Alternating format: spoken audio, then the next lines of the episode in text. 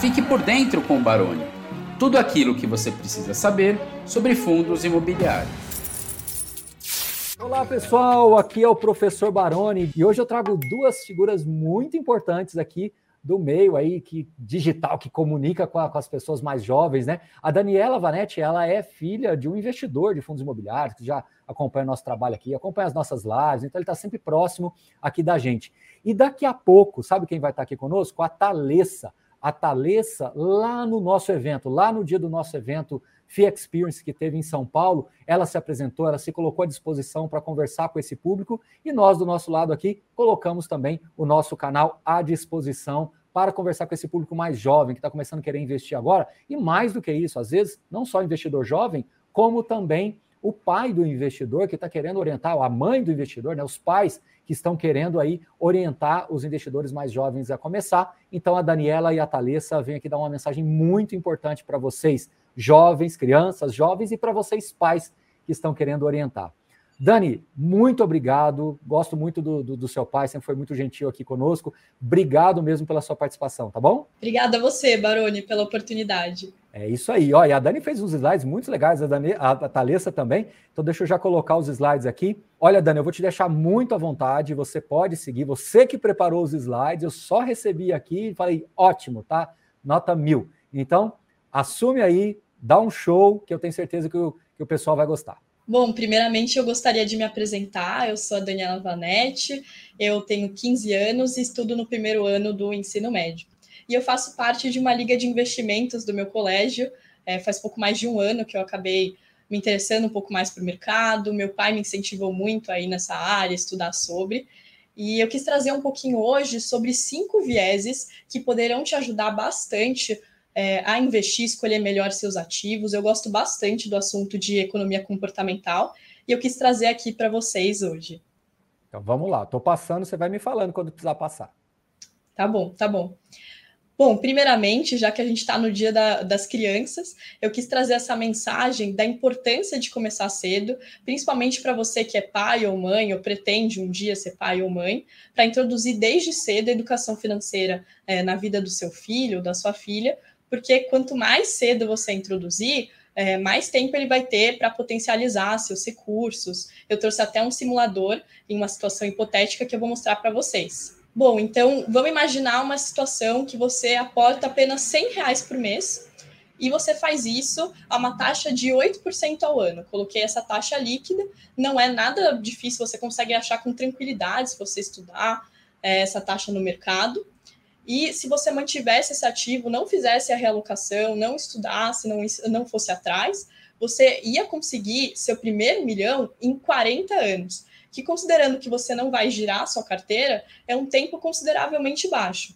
Agora eu trouxe esse simulador aqui, mostrando que se você vai estudando e conseguindo taxas mais altas, investimentos com maior retorno, você vai reduzindo esse tempo. Imagina você se desenvolvendo profissionalmente e conseguindo é, fazer aportes mensais mais significativos. Exato, só dando um pitaco rápido aqui, né? Não só a, é, buscar muita taxa, mas também buscar mais aportes, que você está colocando 100 reais por 40 anos.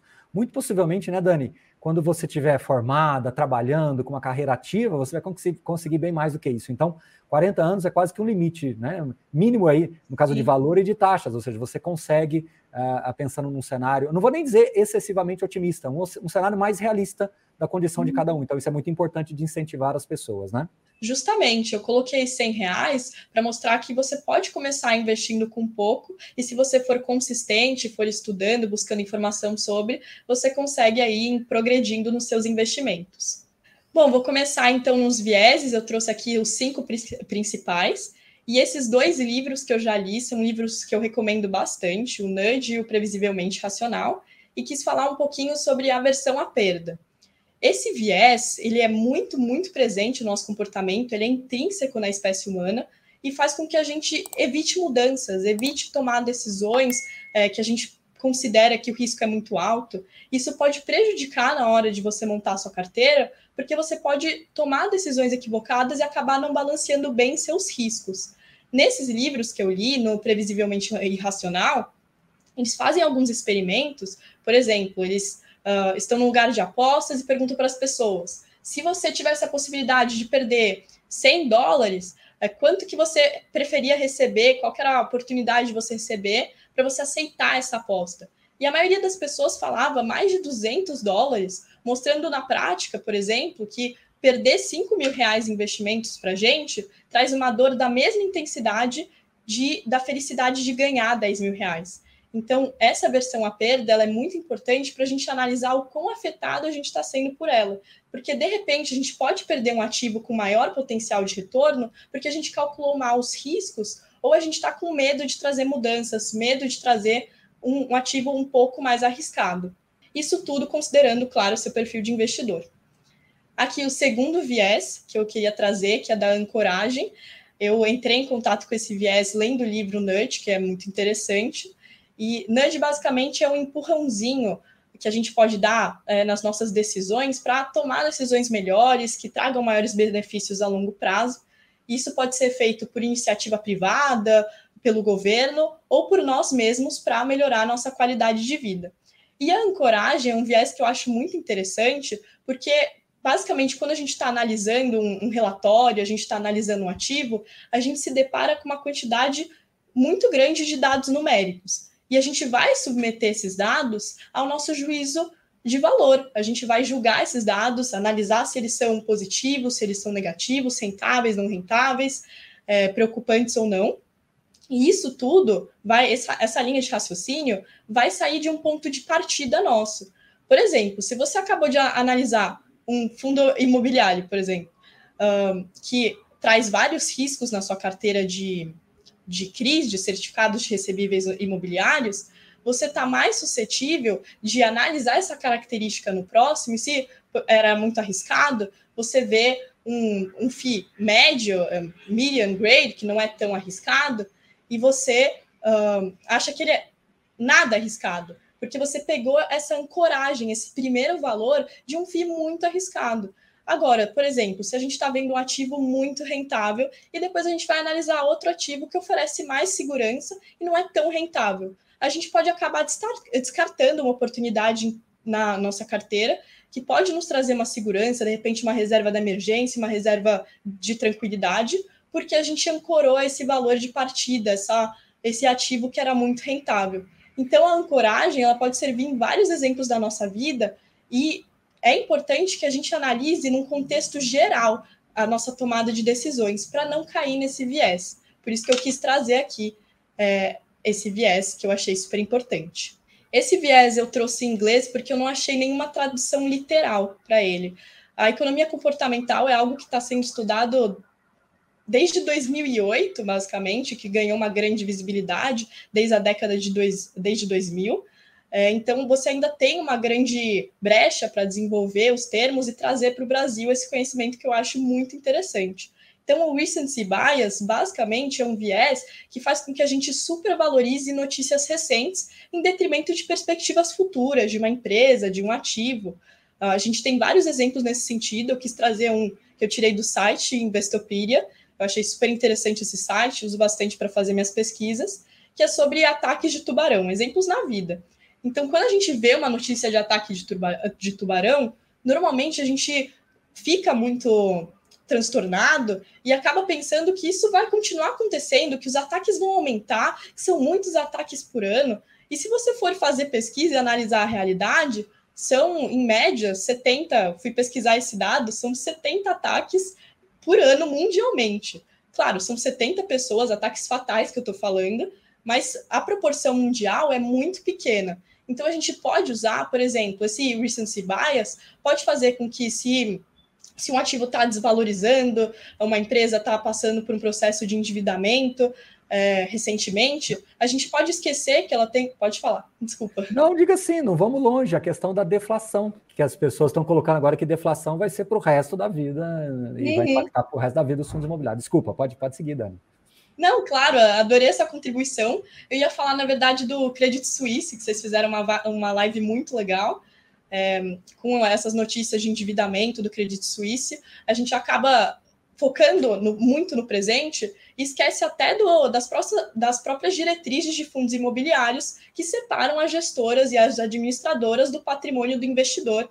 e do fato do, de que o Credit, o Credit Suisse é um banco europeu. Então, ele tem operações bastante significativas no Brasil, mas a gente tem que analisar o quanto essa situação vai afetar as, as operações no Brasil e o patrimônio dos investidores a médio prazo, a longo prazo. Porque a curto prazo, nos FIIs, no HGLG, no HGRU, você não tem grandes, você não tem impacto nenhum, na verdade, no patrimônio dos investidores. E eu acho que isso é um exemplo, ele teve uma, uma grande desvalorizada, é, vários FIIs geridos por essa, por essa administradora, por essa gestora, uhum. ficou um pouco redundante, mas enfim. Não, mas é, é isso mesmo, é administrado e gerido, você está certinho. Sim, sim. É, eles acabaram tendo uma, uma queda muito grande justamente por essa supervalorização das notícias recentes. E agora eu tenho que sair desse fundo imobiliário o quanto antes, e a gente acaba esquecendo quão uh, bem quisto no mercado, essa bem quista no mercado essa gestora e administradora é, e acaba desconsiderando isso, né? Na nossa tomada de decisões. O quarto e penúltimo viés que eu queria trazer aqui é, é, o que você vê, é tudo que existe. Eu trouxe aqui a sigla em inglês para quem quiser pesquisar e um pouquinho mais a fundo. Mas basicamente ele está presente quando a gente só toma uma decisão com base nas informações disponíveis, não vai buscar mais, não vai buscar outro ponto de vista, discutir com outras pessoas, porque a gente já generaliza, generaliza a informação. Por exemplo, na vida real, a gente pode trazer esse viés nas primeiras impressões. Já se fizeram estudos mostrando que a gente consegue obter uma primeira impressão de alguém nos primeiros segundos, nos primeiros cinco segundos, porque a gente usa esse sistema 1 que está no livro do Daniel Kahneman, que eu, eu não li, eu li os dois primeiros, está na minha lista de leitura, é, mas que é ele que introduziu esse tema, de que a gente tem dois sistemas de operação no, no nosso cérebro. O sistema 1, que é o sistema automático que generaliza as informações, então, a, primeira vez que eu vi uma pessoa, eu não vi ela muito feliz, então eu penso que ela é não é uma pessoa feliz. Ou eu vi um tipo de ativo que eu não achei muito bom, eu generalizo que todos os ativos desse tipo não vão me trazer retorno e não são bons. Então eu descarto opções que podem me trazer retorno. De repente, se você faz uma análise embasada, você conclui que essa, esse tipo de ativo não é bom para o seu perfil de investidor, de repente, para os seus objetivos, mas a gente precisa fazer essa análise detalhada, que é o sistema 2 é responsável por essa análise. O sistema reflexivo, lento, analítico, que a gente acaba negligenciando no nosso dia a dia, justamente por causa desse sistema 1. Um. A gente vai generalizando as coisas, ah, é, não gostei desse, desse fundo. A gente teve recentemente o, o escândalo dos fundo, do fundo dos sobrinhos do Armínio Fraga, e muita gente falaram, não, então não quero mais investir em fundo, é, não gosto desse investimento. Você só pode tomar essa decisão quando você fizer uma análise detalhada e você vir, é, não acho legal generalizar para um tipo de ativo, mas você vir que de repente não faz sentido para você. Mas considerar um fundo e achar que todos os fundos são negativos, são arriscados, não, não trazem rendimento, é uma generalização por causa desse viés. Você vê as informações disponíveis, não vai buscar outras informações, não vai discutir é, com as pessoas e acaba com a mente fechada para novas ideias. E você acaba prejudicando é, a si mesmo com esse tipo de viés. Quem acompanha aqui as, as, nossas lives vê quando eu falo sobre as derivadas da análise, né? Ou seja, é, quando você tem uma emissão de cotas, eu acho que é um exemplo bom para te ajudar aqui. Você tem uma emissão de cotas. As pessoas uhum. fazem uma leitura muito imediata da, da, da, da, emissão e não vão derivando um pouquinho. Você pode até lá na frente concluir que ela não seja positiva, ou ela não seja tão interessante quanto você imaginou inicialmente mas é, é, as pessoas muito rapidamente elas concluem que aquela emissão é ruim e já condenam uma gestora, ou condenam o fundo, ou condenam a indústria de fundos imobiliários inteira por causa de um ou outro movimento. Não estou querendo dizer que todas são boas e nem que todas sejam ruins. Você Sim. pode até concluir isso, mas desde que você derive um pouquinho mais nas suas análises, né? Então, saiu um fato relevante de uma compra ou de uma venda de um imóvel.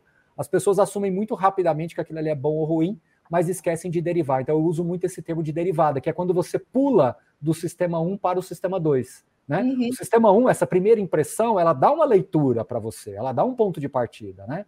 Só que você não derivando, você pode correr o risco de não fazer uma conclusão muito mais, muito mais assertiva e mais completa. Perfeito, esse exemplo, justamente isso, eu adorei esse termo é, de derivar, e eu vi esse exemplo trazendo para o dia a dia é, com a minha avó, que jogava carta e sempre quando chegava perto de eleição falava que tal candidato ia ganhar porque toda a mesa de jogo ia votar nele. E já falava, não, esse candidato já ganhou. E parece um exemplo um pouco ridículo, ai, nunca faria isso, mas a gente acaba muitas vezes não derivando, não passando para o sistema 2 e não fazendo essa análise detalhada é, do contexto e de um ativo específico. Maravilha. E por fim, quis trazer o viés da retrospectiva. Na verdade, eu entrei em contato com esse viés na primeira palestra que eu vi de economia comportamental, que foi uma palestra do João Braga, sócio da XP, e que hoje está é, tá na Encore, né, no, na Asset, que é a Encore. E ele fez essa palestra falando muito sobre esse viés da retrospectiva, que na asset dele, as pessoas em várias, em várias empresas de finanças é, do mercado todo mundo tem um diário de investimento para registrar os pensamentos, as perspectivas futuras, as previsões, é, os achismos embasados, né, é, sobre o, mer o mercado, a leitura do mercado. Porque o que, que a gente tende a fazer? Quando uma, uma ação, um ativo, um FII é, desvaloriza, ou ele tem um crescimento muito grande, a gente costuma pensar que a gente previu isso. Se a gente não fez nenhuma ação sobre, a gente não aproveitou essa oportunidade, ou não saiu desse ativo que, que caiu, na verdade a gente tem que considerar que a gente só perde dinheiro se realiza essa ação, é, se você acredita nos fundamentos né, dessa empresa, desse ativo, você não precisa sair imediatamente quando cai. Mas se você se vê diante de uma dessas situações, você acha que já previu é, esse tipo de situação e fica se penalizando. Nossa, isso era óbvio, isso era muito previsível, isso era inevitável, como que eu não fiz isso? Você acaba entrando nesse pessimismo porque você distorce a realidade. Quando a gente não anota as coisas que a gente pensa, a gente costuma achar que era óbvio, que, ah, não acredito que eu não aproveitei essa oportunidade, e acaba se penalizando com isso. A longo prazo, você pode tomar decisões pouco embasadas, porque às vezes você fala que você previu, é, mais como um reflexo de arrependimento. Não necessariamente você fez uma análise detalhada e previu esse cenário. Você acaba trazendo isso e fica com uma perspectiva é, melhor da sua análise que nem sempre foi feito. Então, para você ter certeza que as suas perspectivas, a sua leitura de mercado é, está sendo refletida no, no presente ou não, é interessante, talvez, você ter algo digital ou, ou no papel, para ir anotando as suas perspectivas, o que você for pensando, para não cair nesse engano, nesse viés da retrospectiva. E vira uma Pode lamentação também, né, Dani? E vira uma lamentação. E aí eu acho que isso é, contamina a si mesmo, obviamente, e aos, aos, aos outros. Você começa uhum. a contaminar é, outras pessoas que, aliás, às vezes nem levam isso muito em consideração, e você começa a considerar isso como algo altamente previsível ou consequência de alguma coisa que você entende que vai acontecer e começa Sim. a levar isso para as pessoas positiva ou negativamente. O que pode uhum. trazer frustra frustrações também dos dois lados, né? Como diz um amigo meu, você nunca sabe o lado direito, né? Do, do mercado, você sempre sabe o lado esquerdo, ou seja, o que já passou eu sei, do lado direito a gente uhum. nunca sabe. Né? Sim, sim, perfeito. Muito obrigado, muito Dani. Como é que te encontra, Dani? Vai lá, as redes sociais, como é que é isso? É muito difícil. O meu Instagram é meu nome, é Daniela Vanetti, está no começo do slide, é, da apresentação de slides, então é fácil de encontrar, estou disponível para trocar qualquer ideia, fico muito feliz. Em fazer Tão simples essa... quanto isso, arroba Daniela Vanetti com um L só, mais dois T's. Né? Isso, isso. Muito legal. E Dani, olha só quem vai chegar aqui conosco a Thalessa. Dani, você, você é, não teve a oportunidade de conhecer a Thalessa, né? Você mora em São Paulo, né, Dani? Sim. É, a Thalessa, ela é de, de Palmas, de Palmas. Isso. E ela estava no nosso evento, ela estava no nosso evento é, em São Paulo, no Fee Experience, e teve um uhum. momento lá chamado Cotista no Centro. E ela foi lá e expôs o tanto que a gente abandona as pessoas, assim, os jovens, para falar mais sobre investimentos. E eu me comprometi com ela de dar essa oportunidade para que a gente pudesse bater esse papo, né, Thalessa? Tá? Tô cumprindo, sim, hein, Thalessa? Sim, Olha, eu nem, nem cobrei, fiquei esperando o momento certo. Falei, não, ele prometeu, ele vai vir, vai falar o momento que for bom. É isso aí. E Thalessa, a Thalessa também, pessoal, preparou aqui uns slides bem legais, que vai dar umas dicas para os jovens, para os pais. Você curtiu o que a Dani falou, Thalessa? Olha, eu queria dizer uma coisa. Daniela, minha filha, você está de parabéns. Uma jovem fora da curva, você tem muito para crescer. Meus parabéns. Você falou sobre assuntos interessantíssimos. e de um conhecimento, você tem um conhecimento elevado. Eu não sei se você tem oportunidade, se conversa com outros investidores, mas muitos investidores não têm conhecimento que você tem, viu? Meus parabéns, seu pai com certeza vai ficar orgulhoso, porque eu que não sou nem seu parente, estou orgulhosa de você. muito, muito obrigada. É, eu concordo muito com o que você falou de, de falta de acesso de, a conhecimento para jovens. Acho que isso é algo que prejudica muito. E muito do conhecimento que eu tenho hoje eu adquiri na, na Liga de Investimento que tem na minha escola, que eu reconheço que é algo muito novo, é um projeto muito novo na minha escola e que pouquíssimas escolas têm. Então, eu sou muito grata por essa oportunidade e por causa do meu pai, que também me ajuda muito nessa área. É. Maravilha. E essa liga, ela é só para sua escola, né? Mas... Sim, sim. Infelizmente, mas espero que esse projeto se expanda. Muito bem. Ó, vocês duas agora tem um compromisso comigo de vocês duas se, unir, se unirem aí e levar conhecimento. Que show que você deu, viu, Dani? Realmente a Thalissa está correta. Você tocou em pontos importantíssimos. Eu aprendi muito aqui te ouvindo. Ficou muito bacana mesmo. Parabéns. Obrigada. Então tá bom. Dani, obrigado. Dá um abraço no pai, na mãe, todo mundo aí, tá bom? Tá bom. Tchau, tchau. tchau, tchau.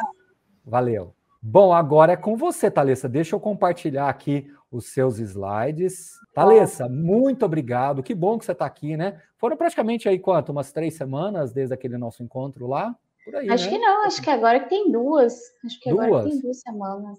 Vamos é. cumprir, a, cumprir a promessa rápido. então, vai lá. Tá bom, obrigada.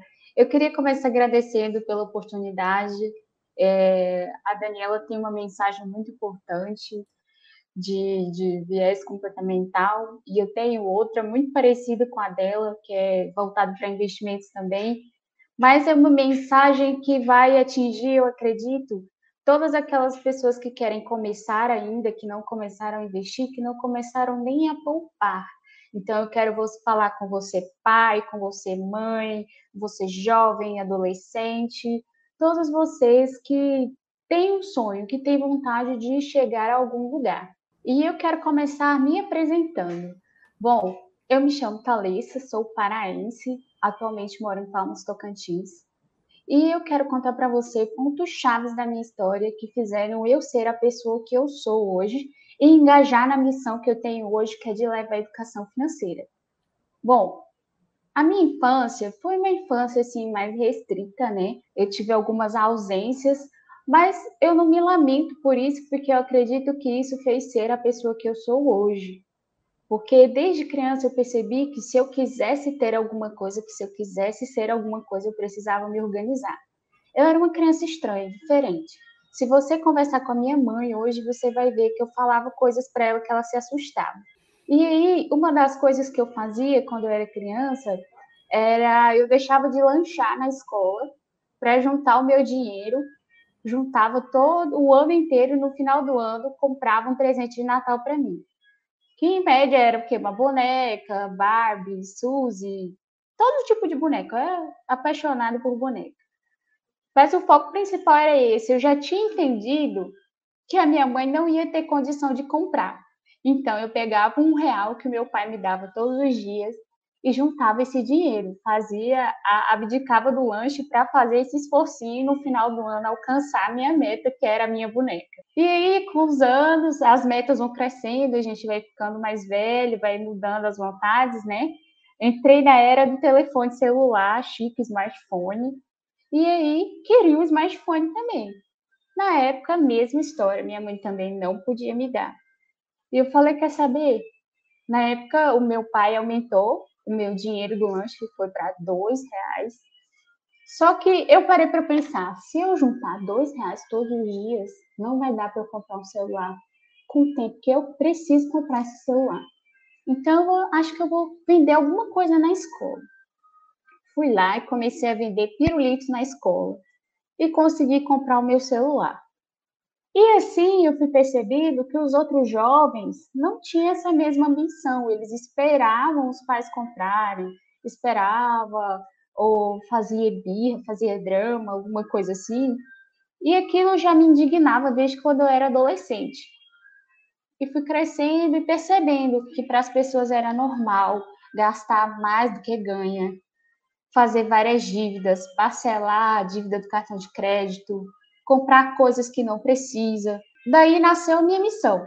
Minha missão hoje é levar a educação financeira e para você que não conhece as minhas redes sociais, eu estou no arroba tá.investindo.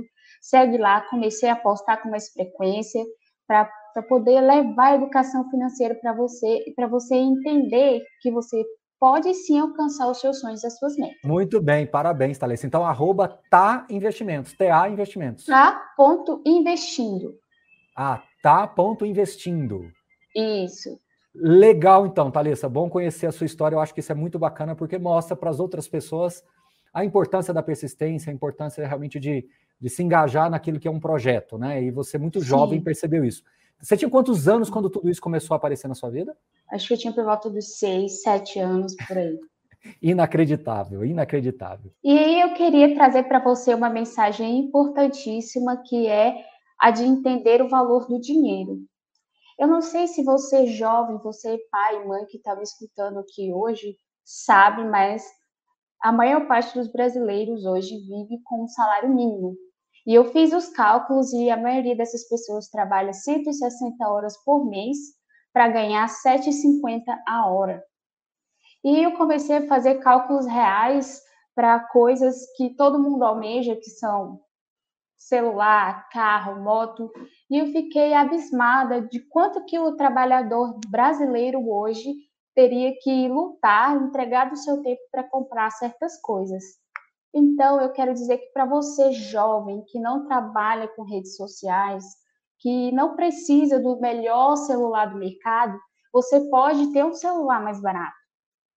Hoje, o celular mais caro, o mais querido do mercado do momento, custa em média de 5 mil reais para mais.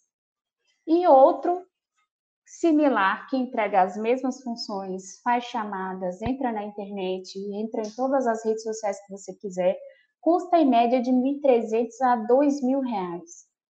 E se a família brasileira, que ganha R$ 1.212 em média, não consegue pagar de uma vez é, e uma única vez esses produtos, por que você, jovem, deveria almejar uma coisa que você não consegue pagar? Então, entenda o valor do dinheiro. Eu vou trazer aqui algumas situações para você entender qual que é a melhor escolha para você. Vão ser três situações.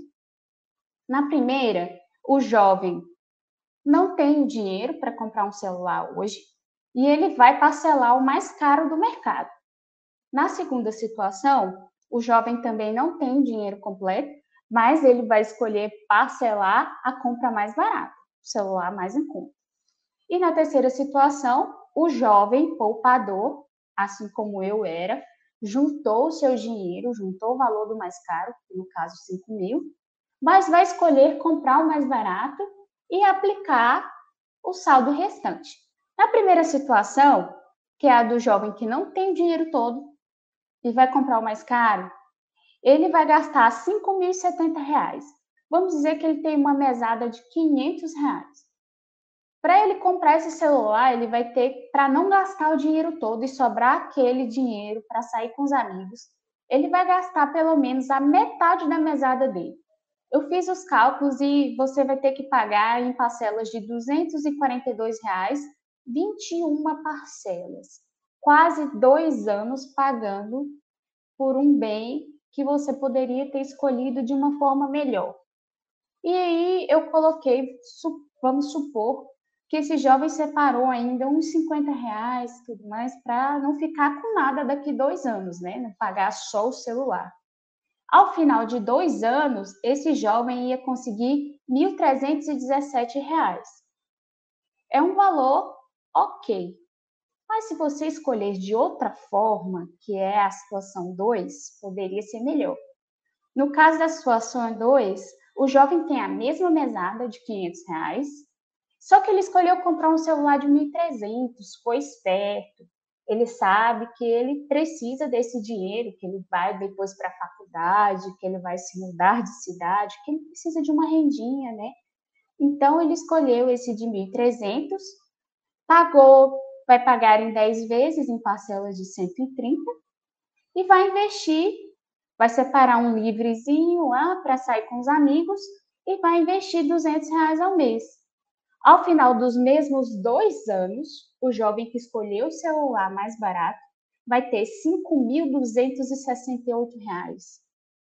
É uma diferença gritante. O outro valor era de 1.300. Esse novo valor é de 5.268. Ou seja, você aí que está me ouvindo hoje, ao final de dois anos, você preferia ter 1.300 ou 5.200? E temos ainda a terceira situação, que é para abranger você jovem, que começou a poupar cedo, conseguiu ter um, um bom dinheiro. E aí, o professor vai mostrar para vocês aqui agora, ó, se você jovem tem o dinheiro completo, escolhe comprar o celular mais barato, que vai te permitir fazer tudo que você quiser. E ganhando ainda a mesada dos pais de 500 reais, você consegue juntar ao final de dois anos, R$ 11.986. Essa é a melhor das situações. Se você já tem esse dinheiro, tá aí pensando, será que eu compro mais caro ou mais barato? Compra o mais barato. Você vai conseguir. Oi. E tem uma mensagem muito legal aqui, que é o seguinte: ah, mas 500 reais a mesada é alta para mim. Ah, mas eu consigo é, eu, eu, eu, gosto desse ou daquele, sei lá. Assim, eu acho que o mais importante aqui é a mensagem de que no cenário 1, né, na situação 1, é X e que na situação 3 é 10 vezes X. Se não for a mesada de 500, for de 300, for de 400, eu acho que isso pouco importa agora. Eu acho que o mais importante é a mensagem que você está passando. Né? Eu acho que assim, que senão as pessoas vão começar a discutir uma coisa que talvez nem faça muito sentido. Ah, mas ah, e os 10% ao ano? Tá ok, pode ser 8, pode ser 9, pode ser 11, o mais importante que é a mensagem, que de em dois anos você sai de X para 10X, se você tomar uma decisão mais sensata agora. Correto o meu uhum. raciocínio, Thalissa? Sim, sim. Aqui nós trouxemos um exemplo de que a mesada é 500 reais. Mas não importa o valor que você ganha. A mensagem mais importante aqui é a de que você pode fazer escolhas inteligentes e no final do ciclo, no final do período, você pode ter muito mais dinheiro. E 40 mil ao final de 10 anos para um jovem de 23 anos, né, Thalissa, é muita coisa. Então, assim, eu acho que Sim. o mais importante é, é, ter essa ideia, esse princípio do começo. Nós estamos aqui no Dia das Crianças, 12 de outubro, Sim. como você falou no começo, né? É, às vezes a gente está falando com o jovem, mas também estamos falando com os pais desses jovens que querem incentivá-los. Então, às vezes uma live como Sim. essa, vindo de vocês principalmente, que dialogam melhor com esse público jovem, pode ser um despertar, né? Para que possam começar e olhar para esses 40 mil reais e entender que ao longo desse ciclo, como você pontuou aí de 10 anos, para essas pessoas é muito, realmente muito, é uma conquista, porque ela vai Sim. perceber ao longo do ciclo que ela pode melhorar os aportes, ela pode estudar mais investimentos e montar uma carteira que possa potencializar alguma coisa. Então, assim, tudo isso faz parte de um processo. A gente coloca assim, eu sempre falo, nunca você vai ter um, um, uma situação que exatamente vai chegar lá em 40 mil, 049,49. É, pela minha experiência, pode ser muito mais do que isso, inclusive, porque ao longo do ciclo a pessoa se desenvolve, né, Thalissa? Com certeza. E aí, o que o, ah. senhor faz, o que o senhor falou está completamente correto. A mensagem que eu quero trazer é que você com 13 anos, 14 anos ainda aí na faixa do, da década, né, da primeira década, você pode começar a investir hoje. Tem muitas pessoas que têm mais de 20, 30 anos que não sabem nem o que é investimento. Então, não perca a oportunidade. Você pode ter muito dinheiro e atingir a liberdade financeira muito mais cedo. E esse outro exemplo seu que mostra que não vai mudar nada se você começar com 23, o que vale são os 10 sim, anos, né? Sim, com certeza. Vai, os mesmos 10 anos vai passar para você que tem 16, para você que tem 26. Mas se você que tem 16 tem a oportunidade de começar hoje, comece. Exato, porque agora você colocou um gráfico que já mostra 20 anos, ou seja, Sim, 10 anos a mais mudou muito. Agora, se você que tem 16 anos, 13, vai começar hoje, entenda. Quando você chegar aos 33, o seu valor vai ser muito maior. O valor que você vai ter. E esse é um aporte de 200 reais. Ao longo dos anos, isso muda demais. Você vai conseguir outros empregos, você vai conseguir várias formas de renda, você vai se capacitar cada vez mais e vai conseguir aportar muito mais. Ah, você é o melhor exemplo, né, Thalissa? Você ganhava os ah, seus ah, dois certeza. reais por dia, a venda dos pirulitos. Com certeza. Você, você consegue me dar uma informação? Agora eu quero ver se você vai saber. O quantos ah. pirulitos, os quantos pirulitos ele, ele, ele, ele acelerou o processo? Você consegue ter uma noção assim? Ah, Porque não, eu tenho certeza que você ganhava. Fazer você virou uma cálculo. empreendedora, né, Thalissa? Você virou uma empreendedora. Então, no caso, é, a venda do pirulito deu muito mais do que dois reais por dia. Você acelerou muito esse processo, não foi isso? Com certeza. Olha só, um pacote de pirulito vinha em média 50 pirulitos. Eu vendia 50 centavos, né? E aí, fazendo uma conta rápida, dava o quê? 25 reais. É muita coisa, né? É muita coisa. Dava 25 reais. Uhum. Então, de 2 para 25 é muita coisa. 10 vezes. Então, mas 50 centavos era o seu lucro no pirulito. Isso. É, então. Então você multiplicou e, e vender 50 pirulitos não era tão difícil, imagino eu, que, que demorasse um, dois dias, que fosse. Mas você saia de dois reais por dia para 20, 25 de lucro, ou seja, nós estamos isso, falando de 10 vezes mais. E o que você está falando leva para todo mundo aqui. A pessoa dos 13 aos 33 anos, ela vai ter muitas oportunidades na, no caminho de multiplicar muito esses 200 reais por uma mudança de trabalho, por uma venda de alguma coisa que ela faça usada, de alguma coisa que ela não se interesse mais. E aí você vai escutar eu, vai escutar o professor Baroni, vai escutar a Daniela falando, invista, invista hoje, comece, comece hoje. Mas eu nunca vi nada nesse mundo para motivar a gente muito mais que metas. Então, tenha metas. A sua meta pode ser qualquer uma dessas que está no quadro aqui, pode ser qualquer outra.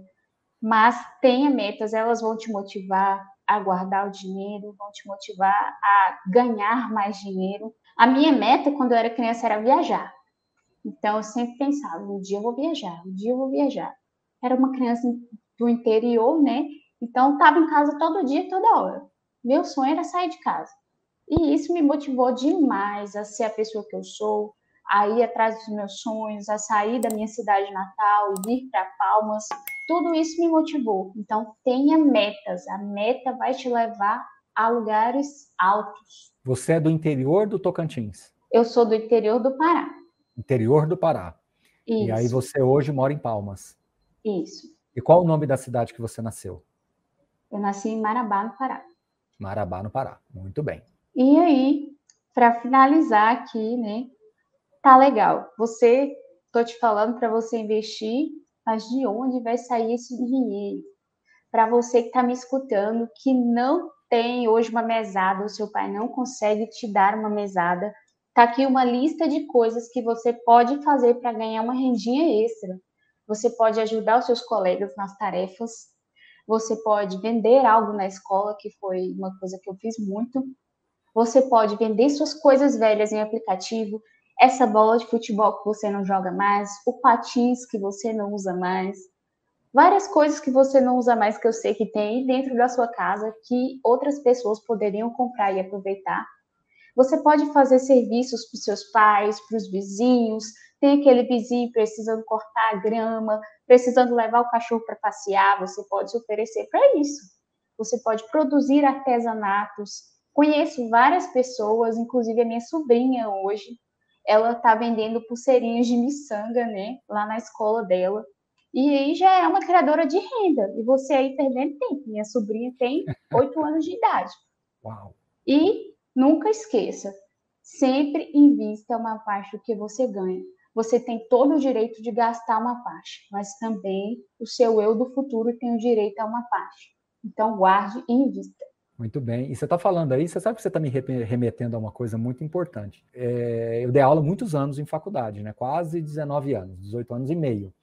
E uhum. eu vi muitos alunos que realmente pagavam a faculdade com venda de algumas coisas. Era uma brigadeira, uma trufa. E o que é legal é que os, os colegas, as pessoas começam a, a, entender que aquilo ali faz parte. Então eles já contavam com aquele sanduichinho natural, contavam com aquele com aquele brigadeiro, com aquelas coisas, com aquela trufa. Então, as pessoas vão ajudando umas às outras também. E a pessoa pagava quatro anos de faculdade fazendo esse tipo de coisa. Então, é possível sim, eu vi casos reais, né? Então, com é, certeza. Funciona. Eu estudava na Universidade Federal de Tocantins, e aí tinha um menino que vendia alfajor. E ele ficava na porta do RU todos os dias. Quando você termina de almoçar, dá aquela vontade de docinho, o moço do alfajor estava lá na porta do RU para te atender. Ele era estrategista demais. De repente, ele começou a expandir os negócios dele, começou a botar um vendedor em cada universidade. Ah, eu achei isso incrível, exemplo de empreendedorismo. Legal. Pois é. Muito bem. Você precisa, né, saber aonde investir o seu dinheiro, porque só guardar não vai te trazer muito retorno, mas investir bem vai. A primeira coisa para você que é menor de idade é escolher um banco. Peça ajuda do seu pai, peça ajuda da sua mãe. Eu indico as fintechs que permitem que você faça vários serviços sem taxa, que permite que você invista o seu dinheiro na taxa, numa taxa próxima a Selic ou igual a Selic. Então escolhe uma fintech para você, pode ser Nubank, pode ser Inter. Hoje tem várias opções, né? E aí você vai abrir uma conta nesse banco. E o segundo passo é separar os documentos. Você precisa dos documentos corretos e vai pedir ajuda do seu pai e da sua mãe para abrir essa conta, tá? E por último, invista invista que daqui uns anos você vai estar me agradecendo, agradecendo o Baroni por essa mensagem de hoje. Muito bem. Thalessa, vamos repetir? Na verdade, meu Instagram tem um significado. Ah. É arroba tá.investindo. Porque tá, o meu Instagram ele vai falar não só de investimento financeiros, né? Vai falar de investimento na vida, você vai investir no seu conhecimento, vai investir o seu tempo livre. Thalessa, muito legal. Thalessa é uma simpatia, gente. Deixa eu voltar nessa história. Lá no evento, ela, ela fez pergunta na gravação, ela fez pergunta lá ao vivo, e ela assim conquistou todo mundo de levar essa bandeira de conhecimento que muitas das vezes os jovens ficam de fora desse rol todo aqui de pessoas que falam muito tecnicamente, né? Essa, essa tecnicidade Sim. de investir é muito complexo e afasta as pessoas. E eu falei para ela, falei assim, nossa, Thalessa, às vezes eu não consigo mesmo dialogar com esse público, mas você certamente pode ser uma ponte. Então, pessoal, tá ponto investindo, arroba tá ponto investindo. Isso. Obrigado, viu? Obrigada eu, obrigada pela oportunidade. Meu Instagram está aberto, estou respondendo mensagens, fazendo lives, entregando conteúdo para quem está começando e vamos crescer juntos. Isso aí. Então, tá ponto investindo. Tá aí a Thalissa, simpatia de pessoa, tanto digitalmente quanto presencialmente. Conquistou Ai, todo mundo lá, conquistou todo mundo lá. Thalissa, obrigado. E é isso. Até a próxima. Valeu, um abraço. Tchau, tchau.